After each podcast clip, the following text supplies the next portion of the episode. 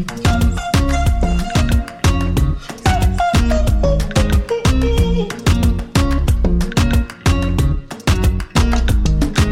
Et si on ouvrait la fenêtre en grand? Bienvenue, merci d'être à l'écoute. Vous avez rendez-vous avec votre podcast Ouvrons la fenêtre. Je suis Sophie Noailles, journaliste, et je souhaite continuer à donner la parole dans un monde où tout se vaut pour y voir un peu plus clair et puis comprendre. Je vous invite donc au fil de mes émissions à ouvrir ensemble nos fenêtres grâce à des tranches de vie qui font sens, des livres et leurs auteurs, des personnalités qui nous emmènent par les chemins de traverse pour nous aider à élargir nos horizons et nous notre réflexion. Allez, ouvrons la fenêtre, le podcast aéré est fait pour vous, c'est parti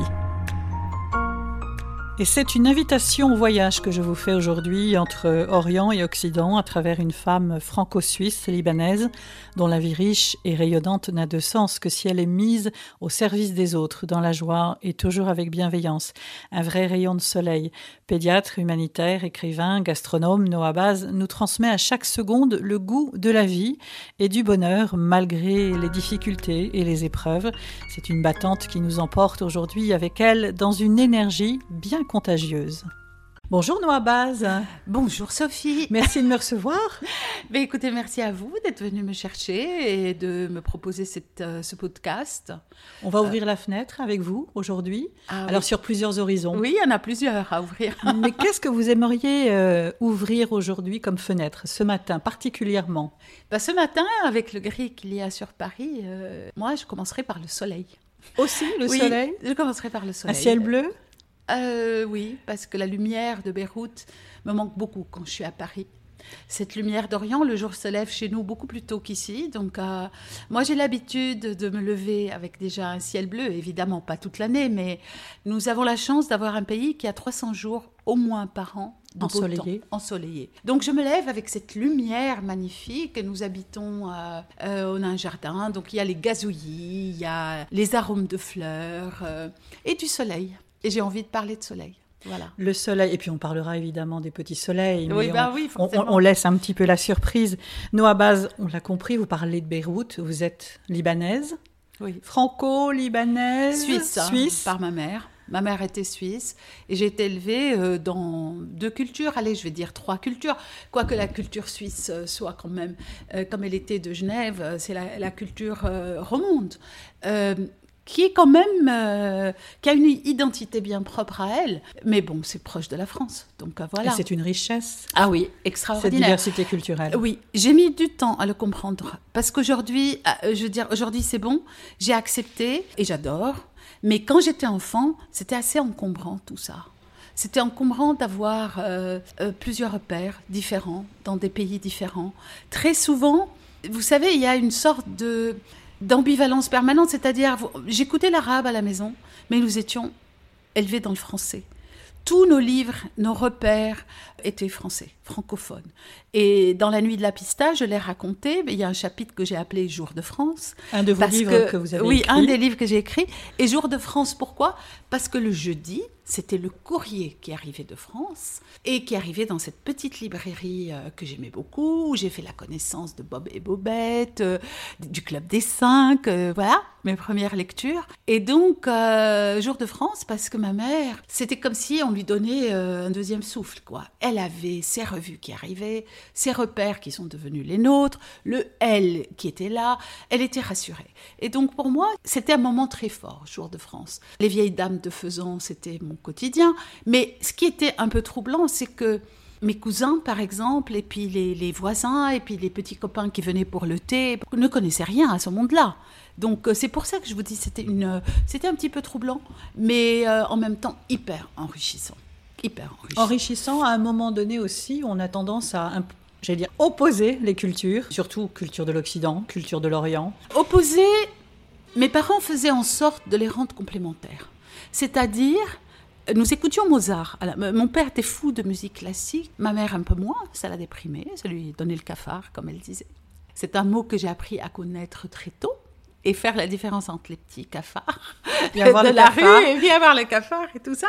Non, elle n'était pas très fan de musique classique, elle adorait la lecture, mais mon père était fou de musique. Et alors, très souvent, il disait, ça va vous travailler l'oreille. Il nous mettait la musique orientale, le oud, qui était d'une mélodie extraordinaire. Et puis il enchaînait avec Papageno euh, et la flûte enchantée. Donc, si vous voulez, moi j'ai très vite appris à mettre en parallèle les deux mondes et à les apprécier comme ils sont. Et je trouve que c'est fabuleux. Parce qu'après, euh, j'ai fait 12 ans de danse classique, euh, du piano, il fallait faire tout ça et tout. Et j'ai adoré tout ça. Et sans parler l'arabe jusque-là, donc j'ai été élevée dans le français. À 10 ans, quand nous sommes, nous sommes arrivés à Beyrouth, j'étais un petit peu plus jeune, j'étais euh, vers 7 ans et demi. Je suis arrivée au Liban parce que mon père avait pris la décision de quitter la Syrie avec tous Vous les étiez à Alep Oui, je suis née à Alep, oui. Euh, je suis née à Alep, mes parents, ça faisait 8 ans qu'ils attendaient euh, un enfant qui ne venait pas. Et puis voilà, mon père dit l'oracle. L'ouragan est arrivé, je suis née un vendredi 13. et je dois mon prénom à la fille de Anwar Sadat. Parce que, bon, mon père était ingénieur, entrepreneur, et puis il a bâti beaucoup de, de choses euh, au Moyen-Orient, notamment le barrage d'Assouan. On lui avait demandé, de, avec une société française et une société euh, suisse. Et, et, comme il connaissait très bien Noir et Jihan et Sadat, euh, Jihan avait sa maman qui était anglaise, donc aussi des repères un petit peu, voilà. Et ils avaient, une, ils avaient 4 ans, et Noah était, ils avaient eu un fils, et puis donc Noah. Et mon père disait, cette fille est incroyable. Et il me disait, c'est en la voyant que j'ai voulu t'appeler comme ça. Euh, parce qu'après, il y avait toujours une dualité, c'est-à-dire la famille de ma mère disait, mais pourquoi tu leur donnes pas des noms français, puisqu'ils sont élevés dans le français? Et lui disait, mais l'arabe va faire un jour partie de leurs racines aussi, et donc c'est important qu'elle le porte. Et j'ai appris à porter ce prénom. Même si à Necker, on m'appelle souvent Yannick. Yannick Noah. Alors, vous voyez Alors, j'ai appris à jongler comme ça. Et j'explique que Noah, ça veut dire c'est le tout début du jour. Comme je suis l'aîné, j'étais l'aîné, euh, le tout début du jour. Pour il y a ce côté oriental. Voilà. Hein il disait c'est le début du jour, donc euh, voilà, tu apprendras à le porter, le soleil se lève. Voilà, vous avez tout compris. donc voilà, j'ai commencé, j'ai envie de commencer par le soleil parce que le soleil est quelque chose qui m'a beaucoup inspiré toujours. Euh, je le perçois comme quelque chose de bienveillant. Mmh. On dit de vous que vous êtes solaire. Euh, oui, ça, oui, ça, on, je l'ai beaucoup Et entendu. joyeuse, on l'entend évidemment dans votre voix, parce que cette richesse culturelle, c'est cette, euh, ces racines aussi euh, que vous portez en vous, et puis ce que vous déployez autour de vous. On va parler cuisine. Ouais. Vous avez cité Necker. Oui. Alors, on n'a pas précisé encore dans ce podcast que vous êtes pédiatre. Oui, oui, oui, c'est ma pre- c'est mon premier métier. Enfin, c'est mon métier. Euh, après, la gastronomie est quelque chose qui m'a toujours habité. que J'ai toujours eu une passion pour la cuisine depuis que je suis enfant. J'ai été élevée dans une maison où on faisait tout. Depuis la confiture, juste tout était fait à la maison. La notion de restaurant était presque tabou. On invitait chez soi quand on voulait faire cas de quelqu'un et quand on voulait l'honorer, on l'invitait à la maison. C'était exclu de l'emmener au restaurant. C'était, c'était pas fait. Enfin voilà, j'ai été élevée comme ça. Et donc, euh, L'hospitalité. le- euh, plus que l'hospitalité, faire cas de quelqu'un, c'est, vous savez, cette phrase euh, de Bria Savarin qui dit Vous êtes responsable du bonheur de quelqu'un tant qu'il est sous votre toit. C'était exactement comme ça que j'ai été élevée. C'est-à-dire, nous avions énormément de, d'Européens qui défilaient à la maison. Nous habitions déjà à côté du consul de France. Donc, euh, chaque fois qu'il y avait une délégation officielle, euh, ils venaient à la maison parce que c'était spacieux. La maison aujourd'hui a été réquisitionnée par le parti. Bah, il faut que je le dise, c'est devenu la maison officielle du parti. C'était une maison un peu comme ce que vous voyez, euh, euh, je vais dire du côté du Ranlag, euh, sur deux étages, euh, enfin comme si un petit hôtel particulier avec un jardin autour. Et euh, donc les gens venaient très très souvent à la maison. Les réceptions faisaient euh, Donc, l'art de nous bercer à recevoir. l'étage. Était familier déjà chez Oui, ah vous. oui, oui, oui, oui, ah, bien sûr. Bien sûr, et puis il y avait un rituel. Je me souviens d'une phrase euh, depuis que je suis enfant. Tout le monde se sert, vous vous assurez que tout le monde est servi avant de penser à regarder la table. Ça, j'ai été élevée comme ça. C'est-à-dire que je dois m'assurer, même enfant, que tout le monde était servi et ensuite on avait le droit de se servir. Donc voilà, ça c'est une, tradition, euh, peut-être un petit peu orientale, qu'on retrouve, euh, n'est-ce pas, en Orient. Euh, recevoir l'autre, l'honorer, c'était important. Alors évidemment, après Alep, et c'est- une ville euh, qui est sur euh, la route de la soie, c'est un carrefour où se croisent énormément des de marchands d'épices, de soie, de voilà. Et donc moi j'ai été élevée un peu et baignée dans ces épices. Je n'avais pas le droit d'aller dans les souks d'Alep parce que enfant, euh, non, tout tout arrivait à la maison. Mais j'avais un grand-père extraordinaire, qui Léon, qui m'emmenait avec lui partout il allait dès que mes parents étaient en voyage. Alors j'allais voir comment on faisait les fèves hein, pour le petit déjeuner. chose d'habitude qui était livrée à la maison avec le pain chaud, mais lui disait, il, il me disait, viens voir, je vais t'emmener avec moi. En fait, il retrouvait deux amis à lui, Henri Sérig, le papa de Delphine Sérig, voilà pourquoi ma fille s'appelle Delphine, hein, et euh, qui était archéologue, et euh, notre ami à lui, Edouard. Et euh, il prenait un café avec eux. Il était très heureux parce que c'était pas loin de sa, la maison de son enfance, hein, qui était dans, au début des souks d'Alep, dans le quartier chrétien, comme il l'appelle. Et donc j'allais avec lui. Et puis je sentais ces odeurs de, de fèves qui se préparaient, de pois chiches qui étaient cuits toute la nuit, les odeurs de cumin, les odeurs, l'huile d'olive chaude. Un éveil des saveurs et des Voilà. sens. Et quand vous avez 5 ans, vous n'oubliez jamais. Le pain chaud du four d'en face qui arrivait, toutes ces effluves avec euh, le soleil euh, et puis les bruits du souk qui arrivaient, avec les cliquetis des, euh, des petites charrettes et puis les cris des marchands surtout qui trouvent une chanson pour chaque produit. Noah Baz, est-ce que c'est une époque révolue? On, on le sait, Alep, comme toute la série, est, est- est tragiquement marquée par la guerre et, et les Alepins essayent de s'en sortir tant bien que mal.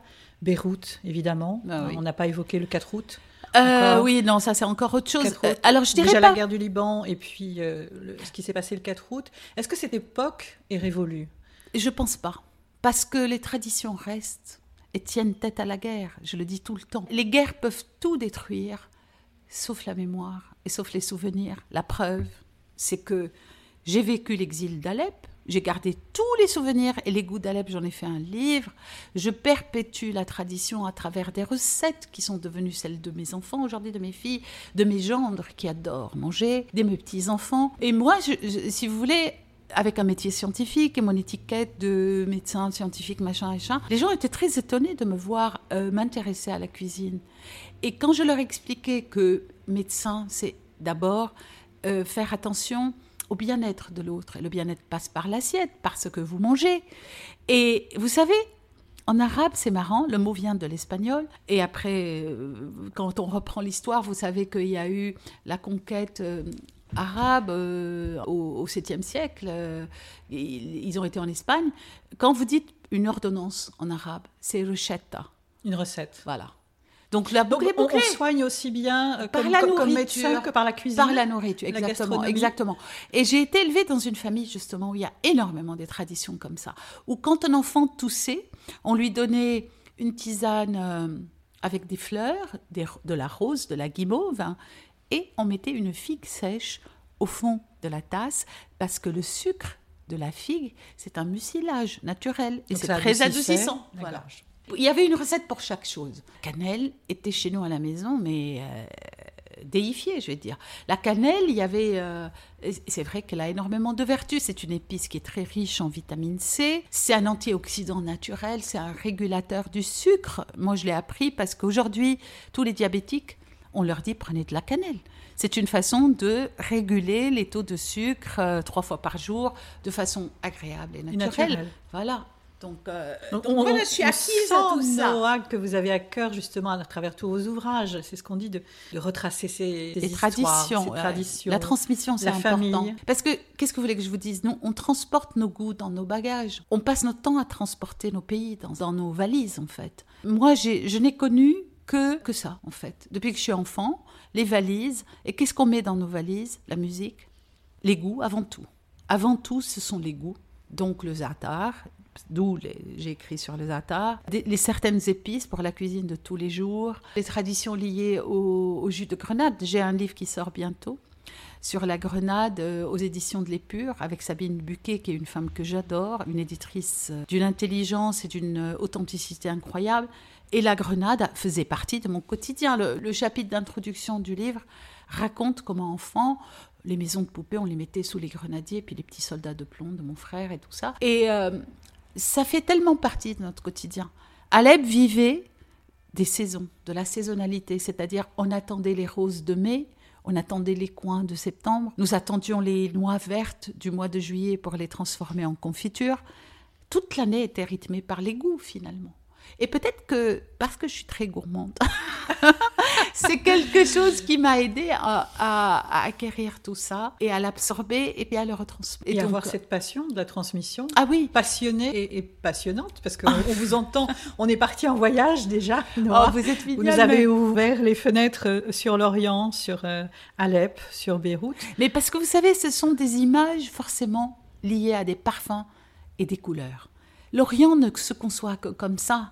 C'est-à-dire, euh, vous baignez dans les... Aujourd'hui, quand, par exemple, j'ai créé le prix littéraire euh, gastronomique Zériab, qui récompense chaque année, bon, cette année, ça va être en 2021, parce qu'à cause de la crise sanitaire et tout, qui récompense un ouvrage francophone parlant de gastronomie. Et chaque année, dans le cadre du Salon du livre francophone qui est organisé par l'Institut français et l'ambassade de France, on me donne un stand assez énorme pour le goût parce que j'invite chaque année des personnes qui représentent le goût. Euh, beaucoup de personnes sont venues, beaucoup de grands chefs, Anne-Sophie Pic, Arnaud Bachelin, Luana Belmondo. On a créé une sorte de, je vais dire, de, de cocon, de communauté gastronomique. Alors j'ai pu relier les personnes les unes aux autres. Et quand je les emmenais dans les souks de Saïda, par exemple, la plongée dans les saveurs du souk, ils en ressortaient, mais sonnés.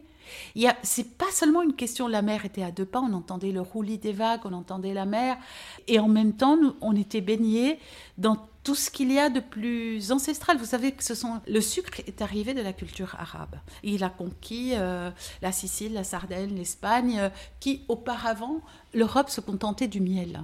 Alors, j'ai se contenter, moi j'adore le miel, je préfère le miel au sucre. Mais si vous voulez, la culture de ce sucré, de ce sirop de sucre euh, parfumé à la fleur d'oranger, à l'eau de rose, tout ça, c'est bon, bah, c'est c'est un peu le XVIIe siècle arabe avec tout ce qu'il y a comme splendeur. Et à travers cette cuisine, à travers tous ces aliments, ces, saveurs, ce sont euh, les, les, histoires, les tristesses, les chagrins, les conflits, les joies. Oui, bien sûr. Les familles. Tout, et vous savez, tout se, on dit en Orient que tout se crée et se dilue autour d'une table.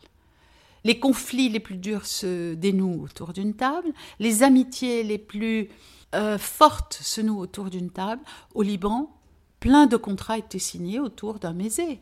Et partager le pain et le sel, c'est une euh, phrase qui se dit quand on est ami avec quelqu'un, on a partagé le pain et le sel avec lui. Voilà. C'est beau. Ouais bah écoutez, c'est le reflet en tout cas d'une culture.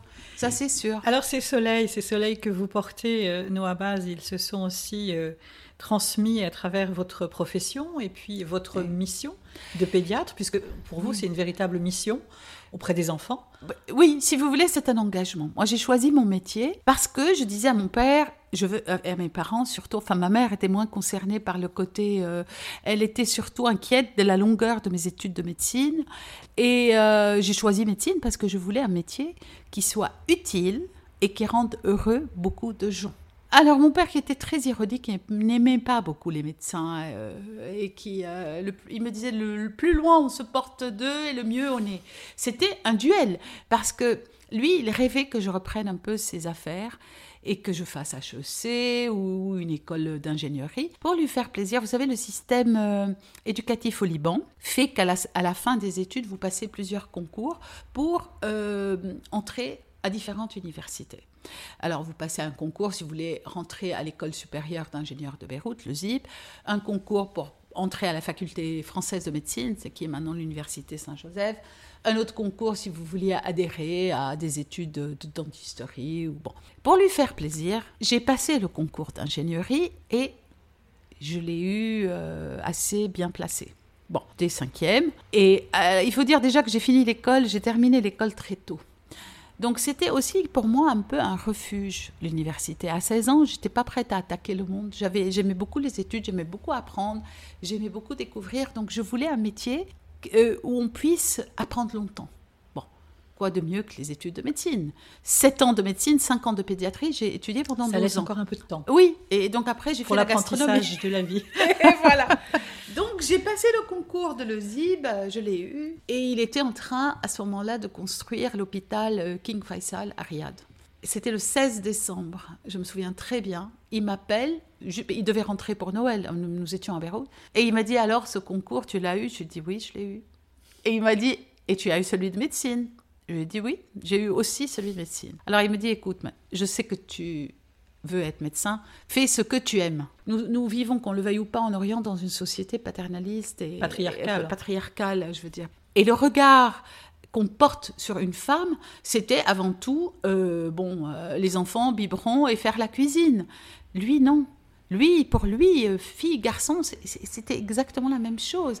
Et il était pionnier dans ce sens-là, parce que ses amis lui disaient Mais t'es pas fou, ta fille en médecine, mais elle va se marier en deuxième année, mais regarde, je sais pas quoi. Et il disait Non, non, non, non, elle fera ce qu'elle voudra. Il avait cette ouverture d'esprit. Ah oui, ah oui, oui. Parce que lui, il avait fait cette fenêtre ouverte sur le monde. Exactement. Il avait une fenêtre ouverte sur le monde et il voulait nous emmener avec lui dans ce monde de culture qu'il a choisi. Parce que quand la guerre du Liban a commencé, il venait de quitter la Syrie, où il avait été euh, nommé ministre des Travaux publics, hein, et il voulait pas travailler avec le régime politique qui était en place. Il s'est dirigé vers Beyrouth dans un premier temps parce qu'il avait fait ses études à Beyrouth et qu'il était libanais. Nous étions libanais. Euh, il était syrien, lui, de naissance, mais nous, nous étions libanais parce que, né à Alep, mais en Syrie, on ne donne pas la nationalité avant l'âge de 7 ans aux enfants, parce qu'on considère qu'ils n'ont pas l'âge de raison. Donc il s'est dirigé vers Beyrouth et ensuite vers Paris.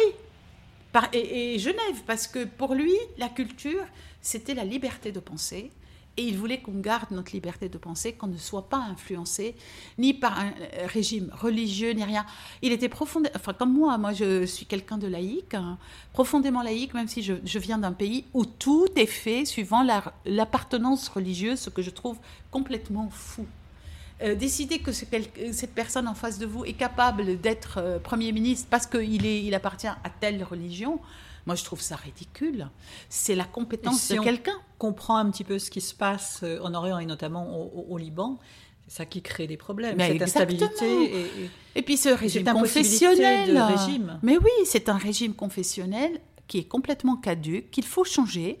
Alors, euh, la révolution, la Saoula, comme on a dit, le 17 octobre, qui a commencé, a fait lever un vent d'espoir extraordinaire parce qu'on s'est dit, ça y est, les jeunes vont essayer de changer, ce que moi, adolescente, j'ai pas pu faire à cause de la guerre, mais dont je rêvais.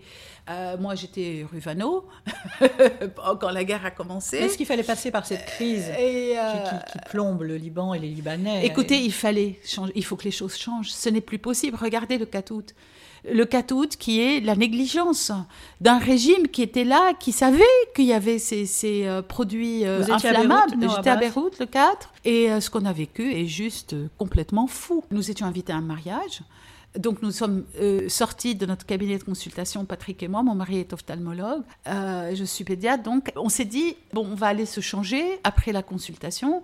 C'était vraiment une toute petite invitation à cause de la crise sanitaire, mais c'était une jeune fille que, que j'avais soignée depuis qu'elle était enfant, donc euh, j'étais très contente d'assister à son mariage. Et, et puis il y a eu ce bruit incroyable à exactement 18h07 nous, on a cru que c'était un tremblement de terre, donc on s'est caché sous la table de la cuisine dans un premier temps. Et puis, la deuxième explosion, non, on s'est rendu compte que c'était beaucoup plus fort que ça. Et puis après, le délire a commencé parce que ça a été quelque chose d'incroyable. Euh, les urgences débordées de gens. Moi, les familles chroniques que nous suivons, donc avec les petits soleils, ont débarqué euh, au cabinet de consultation. Je passais mon temps à enlever des tessons et à soigner. mon mari a opéré toute la nuit, des globes oculaires, enfin des choses horribles, des paupières déchiquetées, des, des personnes complètement euh, déboussolées. Tout ça sur un fond de, tableau d'apocalypse, parce que ce qui faisait l'âme de Beyrouth et le cœur, le vieux Beyrouth, avait complètement euh, été parti en fumée en fait. On avait des amis, on n'avait pas de leurs nouvelles. D'autres, j'ai appris qu'ils étaient blessés, décédés à la télé par hasard ou sur euh, un réseau social. Donc euh, j'étais complètement... Euh, non, ça a été très dur. En 15 secondes, on a eu les mêmes dégâts qu'en 15 ans de guerre civile. C'est incroyable quand même. C'est ce qui est arrivé à, l'esprit des, des, Libanais, des, habitants de Beyrouth, ce, souvenir de la guerre civile alors pour ceux qui l'ont connu, oui, mais pour les jeunes générations, elles n'avaient jamais vu ça. Les personnes qui ont connu la guerre civile, dont je fais partie, parce que moi j'ai tenu à faire mon internat à Beyrouth, et je le raconte dans Il n'y a pas de honte à préférer le bonheur, qui est mon livre euh, que Alizio, donc à les éditions Alizio, euh, m'a demandé d'écrire, Albin Michel, et, euh, et que j'ai écrit, où je raconte beaucoup de choses. Il n'y a pas honte à préférer le bonheur, c'est la phrase de Camus Camus, j'adore, j'ai une adoration pour la littérature française. Et j'ai choisi cette phrase parce que, ayant vécu la guerre, malgré la guerre, malgré tout, j'ai choisi le bonheur. J'ai choisi de, de rendre d'autres heureux. J'ai choisi les petits soleils. J'ai choisi le présiriable. J'ai choisi la convivialité, la gastronomie, la table. Ça, veut dire, Noah Bass, qu'on choisit d'être heureux, qu'on choisit. Je pense que oui, il y a une part de décision. C'est comme quand on arrête de fumer. On, décide d'arrêter de fumer et on se fait aider après. Moi, le bonheur a été une décision. Je crois que bon, on est doué pour le bonheur en arrivant au monde où on ne l'est pas. Mais j'ai vécu beaucoup de choses, beaucoup de choses à la fois euh, sur le plan euh, personnel. J'ai perdu une sœur, ça a été, un choc terrible, euh, et en même temps, j'ai vécu une guerre terrible. Et j'ai vu des moments incroyables. J'étais pas forcément préparée dans le milieu très protégé d'où je venais. Presque privilégié, on peut dire? On dit privilégié, moi j'ai pas de honte à le dire parce qu'on ne choisit pas sa naissance. Hein. Donc ce sont les hasards de la vie. Donc si je suis née dans un milieu privilégié, comme on dit, protégé, je dirais, j'ai choisi d'en faire profiter d'autres, c'est-à-dire d'aider d'autres. Euh, cette naissance, vous ne la choisissez pas. Mais après, si elle peut être utile à ce que d'autres soient heureux, bah, il faut l'utiliser. C'est ça ce que je dis. Et je n'étais pas donc forcément préparée le jour de l'assassinat de Bachir et. J'étais aux urgences de l'Hôtel Dieu. J'avais 22 ans. J'étais pas, j'étais fiancée. Euh, Patrick était en France, il était au 15-20, il faisait son internat. Mes parents étaient en France. Enfin, ça a été de la folie. Mes parents étaient en France. Ils m'ont vu sur France 2 parce que la télé est venue m'interviewer et qu'on me mettait toujours en avant parce que bon, je parlais le français beaucoup plus facilement que les autres. Et ce que j'ai vu ce jour-là, je crois que c'est l'équivalent d'une vingtaine de vies parce que vous n'êtes pas préparé à l'horreur la guerre m'avait appris à passer dans les rues où il n'y avait pas de francs-tireurs. La guerre m'avait appris à saisir au vol des moments euh, magiques de lever de soleil euh, au bord de la plage à la fin de mes gardes, où je prenais la voiture et j'allais retrouver des copains sur la plage. C'était génial. Et je choisissais de vivre à fond ces moments-là. C'est-à-dire que c'est comme si vous engrangiez du bonheur parce que vous saviez qu'il allait avoir un autre round de la guerre qui allait commencer. Et ça, vous y tenez et vous le dites, euh, il faut choisir le bon, le bien, ah le beau. Oui, oui. Pourquoi Pourquoi quand on des garanties, des bouées de sauvetage. et, et c'est pas seulement ça. C'est, je veux dire, un mot gentil éclaire et ensoleille une journée. Là, là, je me suis arrêtée de. On peut changer une vie. On peut changer une vie. Juste le la bienveillance, dire un mot gentil à quelqu'un pour commencer la journée c'est quand même mieux que d'être grincheux et de dire oh il fait gris, il pleut, oh là là, il y a des grèves. Bon, ben bien sûr, chacun a sa façon de regarder vous la vie. Vous le ressentez ça, Noah Baz, en France, à Paris ah oui, oui, oui, ah oui, oui, oui. Moi, à Necker, quand j'arrive et le matin, je leur dis bon ben maintenant ça suffit, hein, les Parisiens, hein, ça suffit, et je fais un café. Et on m'appelle la maman méditerranéenne, c'est pas par hasard, parce que je fais le café, bah alors leur, leur lavasse là, que, infecte à, la paix, je ne peux pas la boire. Donc j'amène ma petite, euh, mon petit pot, je fais le café à la cardamone, j'amène souvent des petites gourmandises le matin. Mais tout le monde, une demi-heure après, est transformé, mais vous le voyez sur leur visage. Mm. Les gens rient, ils donnent d'eux-mêmes. Je sais qu'on fait un métier très difficile et qu'en plus, à ce moment, avec la crise sanitaire, nous sommes tous avec un double masque et qu'à la fin de la journée, nous sommes tout simplement épuisés. C'est difficile de travailler dans ces conditions. Mais si chacun met sa petite goutte d'eau, comme le colibri, que j'aime beaucoup l'histoire de, Pierre Rabhi qui raconte l'histoire du colibri qui voulait éteindre un incendie en allant chercher une goutte d'eau, en la versant, et les, les autres animaux de la forêt qui se moquaient de lui. Il dit, mais je fais ma part. Et moi, je fais ma part. Je trouve que dans un monde où tout est, c'est vrai, difficile, constater que c'est difficile, le dire en boucle, bon, bah, c'est bien, mais ça ne fait pas avancer les choses. Pour faire avancer les choses, il faut faire les choses différemment. Attirer l'attention sur le beau, sur la convivialité, attirer l'attention sur le bon. Se dire, chouette, alors ce soir, je vais faire une tarte aux mirabelles, par exemple, ou une tarte aux figues. Je sais que euh, ma fille aime ça, je sais que mon petit-fils adore ça. Donc, je fais en sorte de voir le beau. Et c'est ça, en ça, je dis que ça peut être un exercice. Voilà décidé d'avoir un petit soleil dans la tête. Vous voyez ce que je veux dire? C'est presque plus qu'un exercice, c'est- une philosophie de vie. Oui. C'est un choix à un moment donné de se dire, c'est pas donné à tout le monde. euh, On, on voit qu'il y a des, gens qui refusent presque le bonheur, qui ont peur du bonheur. Oui, parce que ils ont été ont élevés dans l'idée. euh, ben, vous savez, moi aussi, j'ai été élevée dans l'idée pour vivre heureux, vivons cachés, euh, des choses souffrir, comme ça. Et puis bon, euh, voilà, les religieuses qui me répétaient que on, nous naissons dans la souffrance. Du coup, j'ai été euh, voir l'accouchement de mes filles. J'ai pas fait de péridurale. Bon, c'était c'était pas traumatisant plus que ça. Mais après, on est élevé dans, quelque chose. Euh, c'est peut-être ce, côté judéo-chrétien qui fait qu'il faut souffrir. Mais où est-ce que c'est écrit qu'il faut souffrir? Moi, mes parents, quand je les ai vus quitter Alep, quitter leurs amis, quitter leur cercle, et rebâtir à Beyrouth, et puis de nouveau rebâtir euh, en France, là où ils étaient heureux, c'était autour d'une table. Et le vin, et mon père qui adorait le vin. Et Ça veut dire qu'on cherche cave. aussi parfois souvent le bonheur et, et le fait d'être heureux dans, dans, Dans les petites choses de la vie, il faut le trouver, on le ne bonheur. le cherche pas forcément là où il faudrait le, le, le chercher. trouver. Je suis tout à fait d'accord. Il y a des personnes, moi souvent j'ai des adolescents dans mes patients, qui ont des rêves plus grands qu'eux. C'est très bien d'avoir des rêves. Mais moi je préfère quelqu'un qui rêve donner le sourire à un enfant plutôt que de s'acheter un, un sac Chanel. Moi, une, gamine de 21 ans qui arrive, euh, parce qu'à Beyrouth c'est souvent le cas, même, ici je commence à le voir, il faut que la manucure soit comme ça, il faut que le maquillage soit comme ça. Bah, le matin, ma chérie, si tu passes une heure et demie, c'est normal. Hein. Je ne dis pas que je suis la première à être coquette et à revendiquer ma féminité, mais arrêter l'horizon d'une vie à l'achat d'un, d'un- du, à du matériel, à l'achat d'une marque ou, à, la possession d'un produit de consommation, c'est limiter le bonheur à des choses vraiment euh, sordides. Moi, une tasse de thé bien infusée, comme j'aime, ben là je pense au grand Grey de territoire qui est mon, ma vitamine matinale. L'idée de ce thé tous les matins me donne envie de me lever. L'idée du gâteau que j'ai eu d'une rencontre euh, que je vais faire, euh, l'idée de, je ne sais pas, d'un livre que je vais découvrir ou euh, il faut être à l'affût et guetter ces Les moments. joies simples de la vie. Exactement. Un, de mes bonheurs préférés, c'est le marché, par exemple.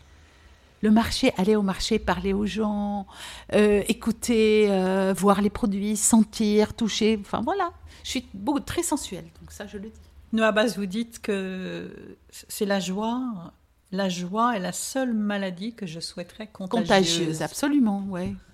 Le monde, le monde où nous vivons manque de joie. Regardez les gens, ça m'a toujours intriguée. D'ailleurs, Olivia de Lamberterie, qui est un- une, une crème au Qui chocolat, a c'est une préfacé femme votre livre. Voilà, elle a préfacé mon livre. Elle a très bien saisi. Elle le dit à un moment donné, c'est un amour, cette femme. Elle dit, dans un monde où les gens sont souvent attirés pour leur lecture par la violence, par les histoires grises, et c'est vrai, c'est un phénomène de société. Mais pourquoi ne pas aller vers des choses feel good? Comment dire des, romans ou des histoires qui vous aident à trouver que la vie a du sens finalement. Moi maintenant, je, sur Instagram des petits soleils, je mets les petits soleils, le hashtag, et je mets après une belle histoire. Et je mets des histoires positives, même après le 4 août. Euh, si vous regardez, il y a eu beaucoup, beaucoup d'histoires terribles, euh, de gamins qui ont, qui ont vu la télé exploser et qui, qui c'était pour eux le seul lien avec le monde. Ben, on leur a donné une enveloppe, ils ont réacheté une télé. C'est des joies à leur portée. Aujourd'hui, un, enfant qui a des difficultés d'apprentissage au Liban, il n'y a pas vraiment d'institution pour ça. Il y a quelques-unes qui coûtent très très cher parce que l'enseignement est euh, privé, comme euh, voilà, et coûte très cher. Il y a un enseignement public, mais bon, qui fait ce qu'il peut. Et quand vous savez que l'horizon d'un enfant peut s'arrêter à une émission de télé et que ce n'est sa pas seule fenêtre voilà, c'est sa le seule monde. fenêtre sur le monde. Donc vous vous dites, bah, c'est bien si je peux lui remplacer sa télé. Euh, J'ai aidé euh, avec une petite chose. Après, je lui donnerai un bon livre à lire, mais quand il pourra le faire. Euh, voilà, il faut, je crois, adapter le monde. Moi, je, dans, mes, dans mes consultations, je dis souvent aux mamans qui ont tendance à comparer leurs enfants, ou alors leurs enfants avec ceux des autres. Et je leur dis, vous savez, chaque enfant a une clé. Il faut trouver cette clé. Euh, votre aîné est peut-être comme ça, le Benjamin n'est pas comme ça, mais il a certainement une clé. Et ce qui est passionnant dans, dans les enfants et travailler avec les enfants, c'est trouver cette clé. Moi, j'adore apprivoiser les enfants. Un bébé qui arrive au monde, pour moi, mais c'est le bonheur.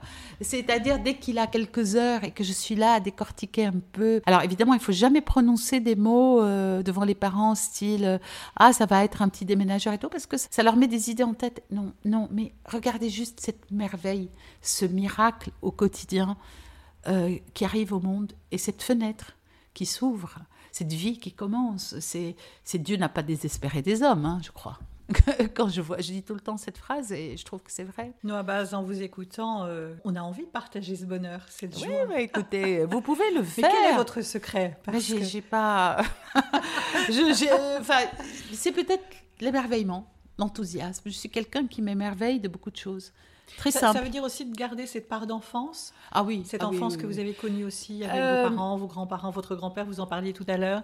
Ces saveurs, ces odeurs, ces, cultures qui, qui, vous ont construit. Certainement. Mais qu'est-ce qui fait l'enfance? Cette facilité de s'émerveiller, non?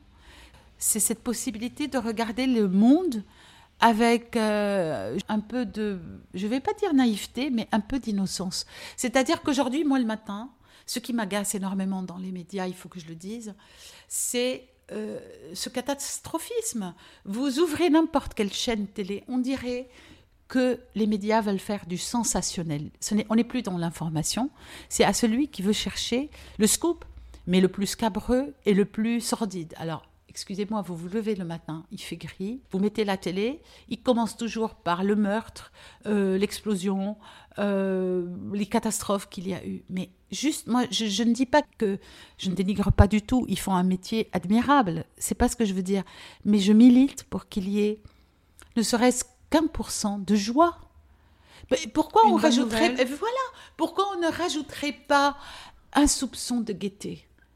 Juste une histoire. Il y en a plein dans le monde. Une belle histoire. Vous voyez ce que je veux dire? Mais là encore, c'est un choix. Ah oui, c'est un choix. Ah oui, oui, oui, oui. une Moi, vous avez envie de joie, vous avez envie de voir que le monde ne contient pas non plus que des catastrophes. Hein. il y a de belles histoires. Et de se dire, Noah Baz, chaque matin, que, que, tout est possible. Que tout est possible, bien sûr, que tout recommence. Et il faut le dire. Et il faut pousser les gens à raisonner comme ça aussi, parce que je pense que c'est euh, contagieux. Voilà. On est euh, contaminé par votre joie. Ah bah écoutez, par votre sens du, bonheur. Alors hier, c'est très amusant parce qu'il y a une amie qui m'envoie un lien euh, donc euh, sur les réseaux, sur Facebook, qui dit ce que Bouddha, ce que votre prénom veut dire dans le bouddhisme. Alors ça me fait toujours rire ces tests, ces trucs-là. J'essaye et qu'est-ce que ça dit? Noah, boule de joie. J'ai éclaté de rire. Je me suis dit Bouddha, si Bouddha le dit, c'est que c'est que ça doit être ma foi. La joie. Non, non, mais écoutez, il faut cultiver la joie. Je sais que c'est pas facile. Et personne. Qui nous aide a... à avoir foi en l'avenir parce que c'est pas donné quand même aujourd'hui. Ah non, non. Et il n'y a pas aucune vie, et je le dis, qui se passe sans problème, sans des moments durs. Toute vie est marquée par plein de choses. Nous sommes tous marqués par des pertes d'êtres chers, nous sommes marqués par des déceptions, euh, des déceptions énormes, nous sommes marqués par euh, des crises économiques, des choses qu'on n'avait pas prévues. Mais il faut se dire qu'on peut trouver en soi la force d'aller au-delà et surtout en faisant cas des autres. L'égoïsme, c'est Isabelle Paccioni qui l'a dit. Isabelle a créé Pure Essentiel, euh, une marque pour que j'aime beaucoup euh, de phytothérapie et dans laquelle je suis expert, médecin expert. Et Isabelle est quelqu'un également de solaire et qui dit l'égoïsme a tué le monde alors que l'altruisme fait du bien. Bon, elle était en train de lire mon livre, il n'y a pas donc à préférer le bonheur. Et je sais pas, mais bon, ce que je peux dire, c'est que arrêtons de penser le chacun pour soi. C'est tout, quoi. Aujourd'hui, nous faisons partie d'une grande famille humaine. Et l'humain, pour moi, doit primer sur tout le reste, sur les ordinateurs. Je vous jure, pourquoi j'ai appelé les petits soleils? Parce que ce petit soleil que vous voyez briller dans les yeux d'un enfant, je n'ai jamais ressenti une joie plus grande. Quand j'arrive à aider un enfant, par exemple, on a eu, je raconte plusieurs cas dans le livre, notamment une petite qui est née à 9 mois avec un double pied beau. Elle a quitté Alep sous les bombes son papa avait un grand, euh, enfin c'était c'est un grand garage de remise sur pied de, de voitures et tout. Il avait une bonne situation. Ils ont quitté à cause des bombardements. La mère a oublié l'appareil qu'on met, vous savez, pour redresser les. Bon, ils sont arrivés, ils n'avaient rien. Ils sont arrivés à l'association. Nous avons financé le premier appareil pour redresser un peu les pieds. Et puis, nous avons pris en charge jusqu'à aujourd'hui cinq interventions.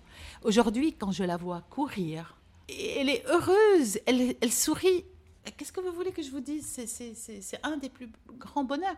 Ça vaut tout le luxe du monde. J'aime bien aussi les belles choses, mais euh, c'est le plus beau des cadeaux. Le plus beau des cadeaux. Elle a un avenir. Elle regarde maintenant comme les autres son avenir. Elle peut courir vers son avenir comme les autres, alors que elle était condamnée à ne pas marcher parce que double pied beau qui n'est pas opéré tôt, ça ne peut pas marcher. Voilà. La fenêtre qu'il faudrait encore ouvrir, Noah, notamment peut-être euh, pour le Liban.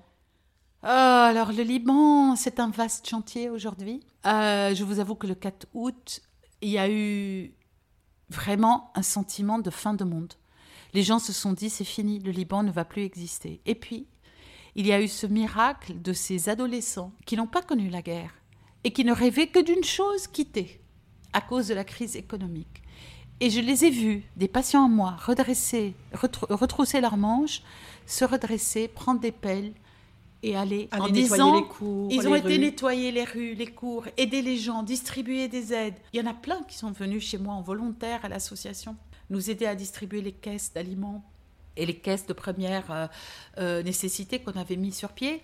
Et leur enthousiasme à eux a été également euh, contagieux. Je veux dire, je fais un métier peut-être qui fait que cette candeur de l'enfance, elle est également transmissible. Et donc, euh, moi, ils m'amènent énormément, les enfants. Je leur apporte, certainement, mais ils m'apportent beaucoup aussi. Leur regard, leur façon d'être, leur enthousiasme me portent et, et m'aide quand c'est difficile. J'oublie tout dans le regard d'un enfant heureux. Moi, j'oublie tout. Il y a deux endroits, la cuisine et mon cabinet de consultation. Ne pas perdre de vue finalement cette candeur de oui, la innocence, l'innocence, ce côté, c'est et bien moi c'est ça ce que j'essaye de faire avec les petits soleils. Il y en a un euh, vous savez, ma fille Delphine est très forte pour tout ce qui est audiovisuel. Pour les dix ans de l'association, elle m'a fait la surprise et j'ai été émue aux larmes d'un film qu'elle a monté entièrement en reprenant des instants que j'avais postés, des photos d'enfants et tout, elle a fait l'histoire des petits soleils. Et à un moment donné, il y a un enfant qui est sur des béquilles, qui a 10 ans, qui va très bien aujourd'hui. Il était très malade, il était atteint d'une maladie euh, euh, bon, euh, qui était un peu difficile à soigner parce qu'elle nécessitait beaucoup de moyens et ses parents n'en avaient pas du tout. Nous l'avons aidé pendant 8 ans. Aujourd'hui, il veut être médecin. Et alors, il s'est filmé avec un petit portable et il me dit je t'ai rencontré un jour, tu m'as aidé, enfin il me dit tous en arabe, il a fait comme un poème. Euh, tu m'as aidé, tu as aidé ma famille, tu m'as donné une autre vision du monde et aujourd'hui je vais être médecin comme toi. Et qu'est-ce que, je veux dire, c'est, le plus beau cadeau. C'est, ça. Voilà, je me dis que peut-être mon action va montrer euh, qu'une autre voie est possible dans le monde d'aujourd'hui où on n'arrête pas de dire que tout est bouché, que bon, non. Alors je ne sais pas si c'est l'influence de Disney je ne sais pas si c'est l'influence de ce côté. Vous voyez, je regarde des dessins animés tous les matins, moi. Avec mes petits-enfants aujourd'hui, j'adore. Parce que j'adore le monde des dessins animés. Tout finit toujours bien. Vous n'avez pas remarqué? Ça finit toujours bien. Presque toujours. Euh, presque mais non, mais regardez les, les films pour enfants. C'est génial. Des petits films comme ça, où tout est beau, les dessins sont beaux, je ne dis pas qu'il faut vivre dans le pays d'Alice au pays des merveilles tout le temps, mais je dis que ça fait du bien aussi, un peu de joie, un peu de couleur, un peu de positif, non? Assurément. Yes Eh ben voilà, je vous ai convaincu. C'est le bonheur aujourd'hui. Voilà. Et puis il y a le zatar. Alors, le zatar, ça c'est un de mes livres. un sachet, vous avez un sachet dans la main, euh, Noah. Alors ça, tous les matins, mon père disait que ça ouvrait l'esprit. Nous étions obligés d'en prendre avant d'aller à l'école. Parce qu'il paraît que le sésame, enfin bon, après 12 ans de médecine, j'ai compris qu'il y avait plein de phosphore dans le sésame, plein de vitamine B. Je l'écris dans la préface du livre, euh, donc 10 façons de préparer le za'atar, toujours aux, éditions de l'Épure. Et c'est génial. Le goût du za'atar avec un peu d'huile d'olive et du pain chaud. Essayez ce soir chez vous, vous allez voir, c'est le bonheur. C'est un concentré de bonheur. Le voilà. à redécouvrir donc dans un de, vos ouvrages. Oui, dix façons de le préparer. Et le manouché, qui est notre petit déjeuner au Liban, la manouché, c'est un pain plat comme un pita. Le pain pita, vous pouvez le refaire chez vous, ici, euh, n'importe où dans le monde. Vous prenez un pain pita, vous diluez une cuillère à soupe du condiment za'atar dans trois cuillères d'huile d'olive, vous étalez le mélange sur un pain pita, trois minutes sous le gris, et vous oubliez, vous ouvrez une fenêtre sur le monde. Voilà, vous, vous oubliez le gris et vous ouvrez une fenêtre sur le soleil. Merci beaucoup Noah pour toutes ces fenêtres ouvertes. Merci Sophie à vous pour tout, pour cette rencontre. Merci à mon invité. Rendez-vous donc la semaine prochaine pour une nouvelle émission. Ce podcast vous a plu? Alors euh, ouvrons la fenêtre, vous le savez, est un podcast indépendant qui a vraiment besoin de vous. Je vous invite donc à me laisser des étoiles sur les plateformes d'écoute et à le partager dans votre réseau. Vous pouvez aussi participer financièrement si vous y trouvez une nourriture qui vous fait grandir et avancer au fil des épisodes. Merci beaucoup pour votre fidélité et votre confiance. Je vous dis à la semaine prochaine.